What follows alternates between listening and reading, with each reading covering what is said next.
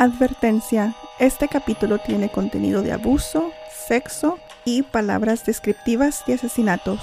Escuche a su discreción.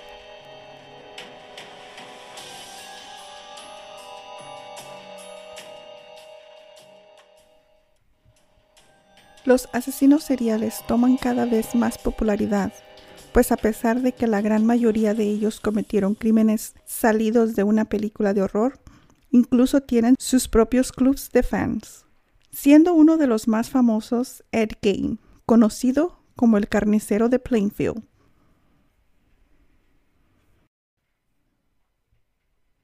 La policía de Wisconsin no podía creer los elementos que decoraban la caótica escena. Un cinturón hecho con pezones de mujeres, varias sillas y una lámpara tapizada con piel humana un corsé elaborado con un torso, narices, uñas, máscaras creadas con rostros, huesos, cráneos y el cuerpo de una última víctima colgada de los pies sin cabeza ni tripas. Pero el desorden de la planta baja contrastaba con la pulcritud de la parte superior de la vivienda, donde el asesino que marcó a fuego a la cultura pop, había cuidado a su madre hasta su muerte. La historia de Ed Gein, conocido como el carnicero de Plainfield, inspiró a los personajes de Norman Bates, de Psicosis, Leatherface, La Masacre de Texas y Buffalo Bill, de El Silencio de los Inocentes. Pero, ¿cómo se transformó este granjero anónimo con esquizofrenia en un ícono cultural?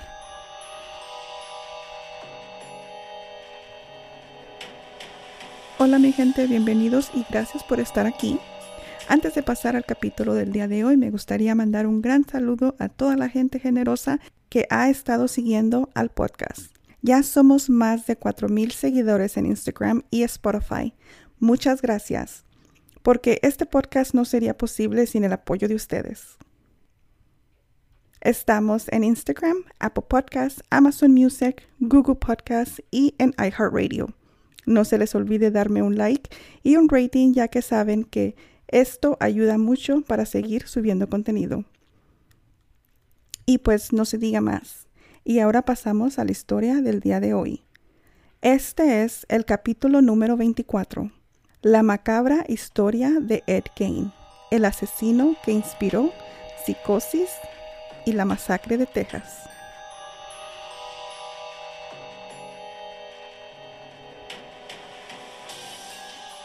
Edward Theodore Gain nació el 27 de agosto de 1906 en el condado de La Crosse, Wisconsin, en Estados Unidos.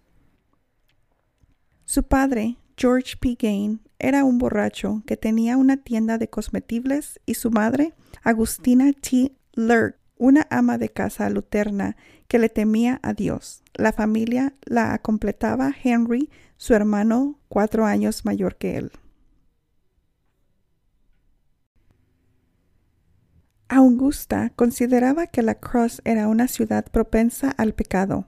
La familia se mudó ocho años después a una granja de 80 hectáreas en el pequeño poblado de Plainfield, donde poco a poco Ed cosechó la relación de amor-odio que marcó el vínculo con su madre y forjó su historia. Augusta era una ferviente religiosa que creía en el Apocalipsis y consideraba que las mujeres eran prostitutas creadas por el diablo para tentar a los hombres. Obligaba a sus hijos a leer a diario la Biblia, en especial el Antiguo Testamento, que interpreta casi literalmente, solo había tenido sexo con su marido para procrear.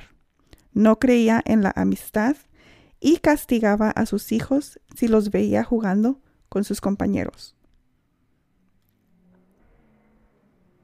Aunque algunas versiones aseguran que Ed fue un buen estudiante, sus vecinos lo desmentían. Apenas llegó hasta séptimo grado y abandonó la escuela para trabajar en la granja. Lo hizo hasta que en 1940 falleció su padre, lo que obligó a los hermanos a salir a buscar trabajo. Ed hacía pequeñas tareas y cuidaba a los hijos de sus vecinos. Siempre se dijo que se entendía mejor con los niños que con los adultos. Aunque era diferente, todos confiaban en él. Lo definían como un raro inofensivo, entre comillas. Sus crímenes cometidos en los alrededores de su ciudad natal de Plainfield, Wisconsin, adquirieron gran notoriedad en 1957 después de que las autoridades descubrieron que había exhumado cadáveres de cementerios locales y elaborado trofeos y recuerdos con sus huesos y piel. Según su propia confesión, también mató a al menos dos mujeres. Él tenía un gusto particular por ver la sangre y el sufrimiento de los cerdos cuando sus padres mataban a los cochinitos de la granja donde ellos vivían. Así lo expresó él mismo. Estuvo relacionado con la muerte desde muy chico, ya que era común que presenciara la matanza de los cerdos en el matadero de sus padres. Ahí recuerda ver cómo los abrían uno a uno con un cuchillo largo y afilado. A partir de entonces, Ed habría comenzado a profanar tumbas de mujeres recientemente difuntas, con distintos fines, como hacer muebles, decoraciones, accesorios e incluso adornos para su casa con piel y restos humanos. Pero nadie se había dado cuenta de lo que hacía hasta 1957. En ese año, se estaba investigando la desaparición de Bernice Warden, propietaria de la ferretería de Plainfield, Wisconsin, y por alguna razón comenzaron a sospechar que Ed estaba complicado en el caso, por lo que catearon su casa. Probablemente la primer víctima del adolescente Ed fue su hermano. Los dos trabajaron duro, pero Henry tenía una propia lectura del mundo y había comenzado a criticar la idiocracia de su madre. A Ed le molestaba escucharlo hablar mal de su madre, pero lo que más le molestaba era que cuestionara el evidente complejo de Edipo que había desarrollado. El complejo de Edipo, a veces también denominado conflicto edípico, se refiere a un conjunto complejo de emociones y sentimientos infantiles caracterizados por la presencia simultánea, ambivalente, de deseos amorosos y hostiles hacia los progenitores. Fue en ese tiempo que el 16 de mayo de 1944 se produjo un confuso incendio dentro de los campos de la familia. El fuego se descontroló y se acercó a la casa de los Gain. Cuando los bomberos terminaron de combatir las llamas, se dieron cuenta que Henry había desaparecido y lo empezaron a buscar. Su cuerpo fue hallado al atardecer. Estaba boca abajo y tenía signos de haber sido golpeado. Demostraron poco después que había muerto asfixiado, pero el caso prácticamente no se investigó. La muerte de Henry le dio vía libre a la relación casi incestuosa de Ed y su madre Augusta. Un año después de la tragedia del incendio, Augusta falleció por un ataque del corazón. Fue el 29 de diciembre de 1945. A partir de aquel momento, Ed perdió todo vínculo con la realidad y las voces en su cabeza tomaron el control de su vida se dio cuenta de que no sabía hacer nada sin su madre y además no tenía con quién comunicarse. La fuerza represiva había desaparecido y su instinto criminal vio rienda suelta. Comenzó por profanar tumbas. Como no tenía con quién hablar y pasar su tiempo libre, se concentró entonces en sus fantasías. Mary Hogan Murió el 8 de diciembre de 1954. Años después, cuando la policía llegó a la casa de Ed, encontró su cabeza en una bolsa. Si esto hubiera pasado en el siglo XXI, el asesino hubiese sido encontrado a las pocas horas, porque había pistas muy concretas pero en los años 50 su crimen podría haber permanecido impune. La víctima había superado dos divorcios y había llegado al pequeño pueblo de Plainfield desde Dallas. Atendía un bar y tenía una personalidad capaz de lidiar con los borrachos del pueblo. Era corpulenta y mal hablada. Insultaba cada dos palabras. De acuerdo a la biografía llamada Deviant de 1998, Sketcher asegura que para Ed, Mary Hogan era una suerte de versión grotesca de su madre. Todo indica que a las 16 horas de ese 8 de diciembre, la mujer cerró el local, pero dejó entrar a tomar un café a Ed, que había comenzado a frecuentar el bar. El joven le disparó con un revólver calibre 32. Esa tarde, el granjero Seymour Lester ingresó a la taberna para comprarle un helado a su hija y encontró en el suelo una enorme mancha de sangre y un cartucho. Se notaba que un cuerpo había sido arrastrado desde atrás de la barra hasta el estacionamiento, donde se veía con claridad las marcas de los neumáticos de un auto sobre la nieve. En el interior del bar había una taza con una mancha de sangre y parte de una huella digital. El último crimen que fue registrado en Plainfield había sido en 1853. Un siglo después, unas 700 personas viviendo en Plainfield y pasaba lo que ocurre en todos los pueblos pequeños en los que todos se conocen, entre comillas, y nadie se imagina que su vecino puede ser un asesino en serie. La violencia en el imaginario colectivo está lejos en las grandes ciudades. Las peculiaridades de Ed pasaron desapercibidas, no porque no fueran visibles, sino porque los demás se hicieron la vista gorda. La desaparición de Mary comenzó a ser investigada por un inexperto alguacil, que solo había visto cadáveres durante la Segunda Guerra Mundial, pero que poco y nada sabía de criminología y quizás nunca pensó encontrarse con un caso así.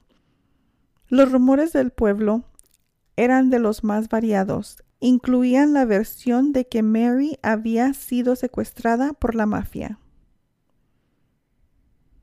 El crimen por el que Ed finalmente fue descubierto fue sencillamente torpe.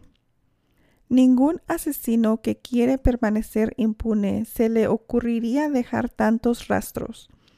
La última víctima fue la dueña de una ferretería, Bernice Warden.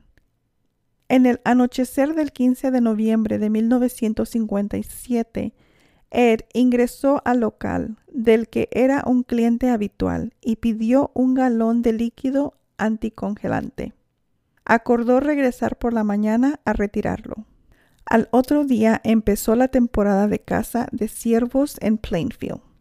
La costumbre indica que todos los hombres desfilaban hacia el bosque y volvían al atardecer con sus trofeos, que colgaban en la estrada de sus establos y exhibían luego de degollarlos y destriparlos. Aquel día en el pueblo se empezó a rumorar que era raro que Bernice no abriera la ferretería. Cuando su hijo regresó de cazar, inmediatamente dio aviso a la policía. Como Mary, su madre había desaparecido. Y no tardó en apuntar a Ed, cuyo nombre figuraba en la última factura de venta. Todos los caminos conducían a la granja de los Gain. Ed ni siquiera había escondido el cuerpo de Bernice, lo había colgado de las piernas en un galpón que lindaba con su vivienda y le había puesto unos ganchos en las orejas, por lo que la policía cree que lo iba a usar para decorar el techo de su casa. Como los ciervos, Ed la había destripado, le sacó el corazón que colocó frente a la estufa y en una bolsa colocó su cabeza. En medio de la oscuridad, ya que la granja no tenía luz, la policía fue descubriendo, con la ayuda de linternas, la terrorífica escena.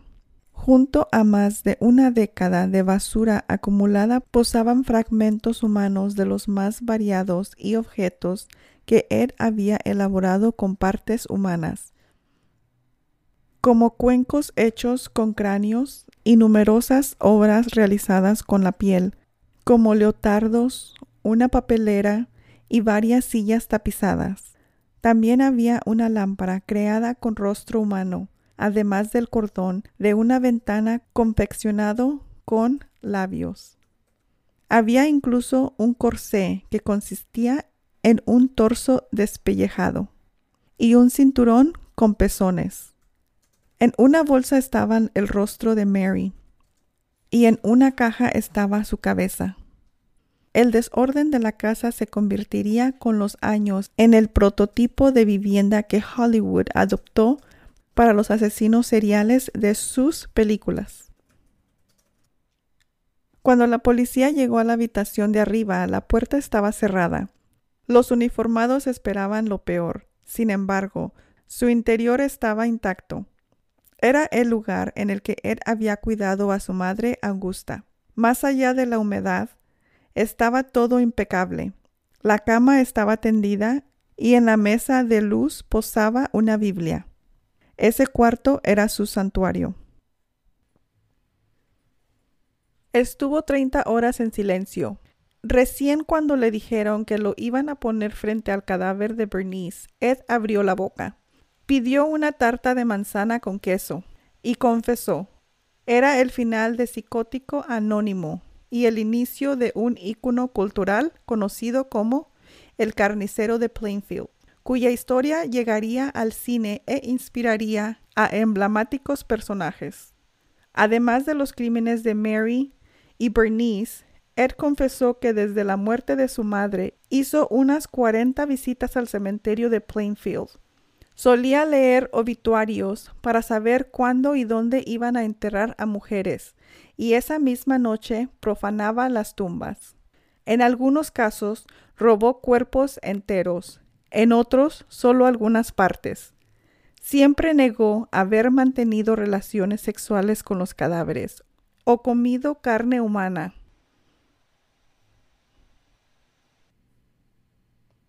No está claro cuál era su objetivo, pues algunos que han estudiado su caso aseguran que él quería transformarse en mujer y cuentan que usaba las caras hechas con piel y que incluso posaba genitales femeninos sobre los suyos. Otros piensan que buscaba recuperar a su madre y llenar el vacío que había dejado en su vida. Posiblemente haya algo de verdad en ambas versiones. A él lo evaluaron durante un mes el 6 de enero de 1958 se realizó una audiencia en la que informaron su diagnóstico. Esquizofrénico, propenso a sufrir alucinaciones. Le había dicho a los psicólogos que se consideraba a sí mismo un instrumento de Dios para resucitar a los muertos. El juez lo declaró incapaz y lo envió al Hospital Psiquiátrico Estatal. Mientras Plainfield estaba revolucionando, los vecinos querían que terminara la pesadilla y se esfumara el torbellino de periodistas y curiosos que lo habían invadido. El 30 de marzo fue el final. Aquel domingo se iba a subastar la granja de los Gain y los muebles que no habían sido secuestrados e incinerados por la policía pero el pueblo amaneció con una densa columna de humo negro. Alguien había incendiado la casa. Sobrevivieron muy pocas cosas, entre ellas el auto de Ed, que lo compró un empresario para hacer espectáculos. Los empleados del hospital recuerdan que Ed se portaba bien. Solía leer el diario y casi no conversaba. Y así estuvo hasta que en 1968 una junta médica notificó a la justicia que estaba listo para ser sometido a un juicio. Fueron solo nueve días de audiencia hasta que lo hallaron culpable. de asesinar a Bernice Worden, fue alojado de nuevo en un hospital psiquiátrico. A esa altura solo se había estrenado La psicosis de Alfred Hitchcock, que se inspiró en relación de Ed con su madre, sensacionalmente desarrollada en la serie Bates Motel. Tras el juicio hubo una sucesión de películas también inspiradas en él. El primero es quizás el menos conocido, Three on a Meat Hook, que vio la luz en 1972. Dos años después se estrenó la primera película de la saga La Masacre de Texas. El asesino Leatherface utiliza una máscara hecha con piel humana y es lo que un niño podría imaginar de Ed Gein.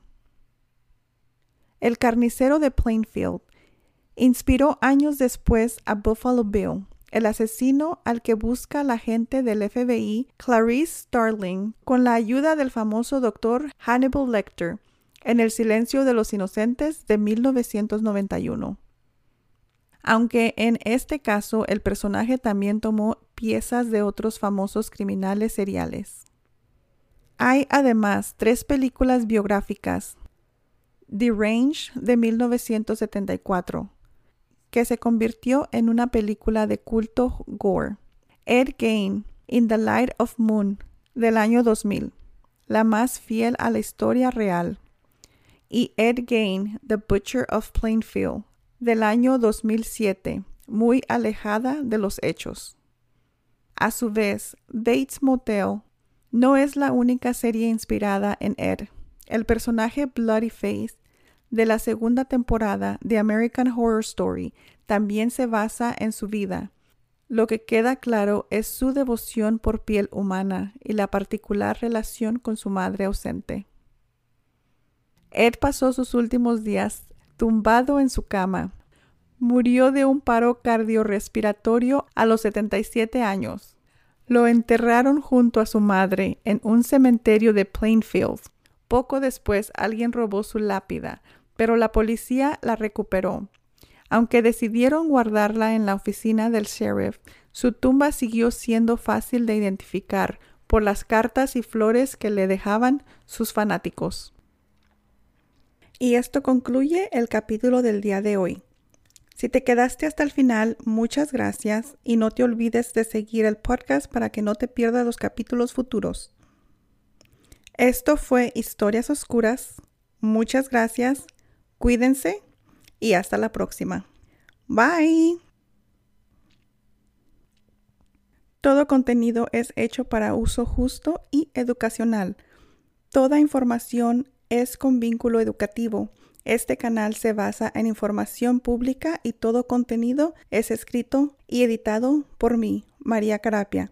Este podcast es distribuido por Anchor de Spotify y reservamos los derechos de Historias Oscuras Podcast. Si tienes alguna pregunta o quieres compartir tu historia con nosotros, mándame un email a historiasoscuraspodcast1 o mándenme un mensaje directo en las redes sociales. Muchas, muchas gracias y hasta la próxima.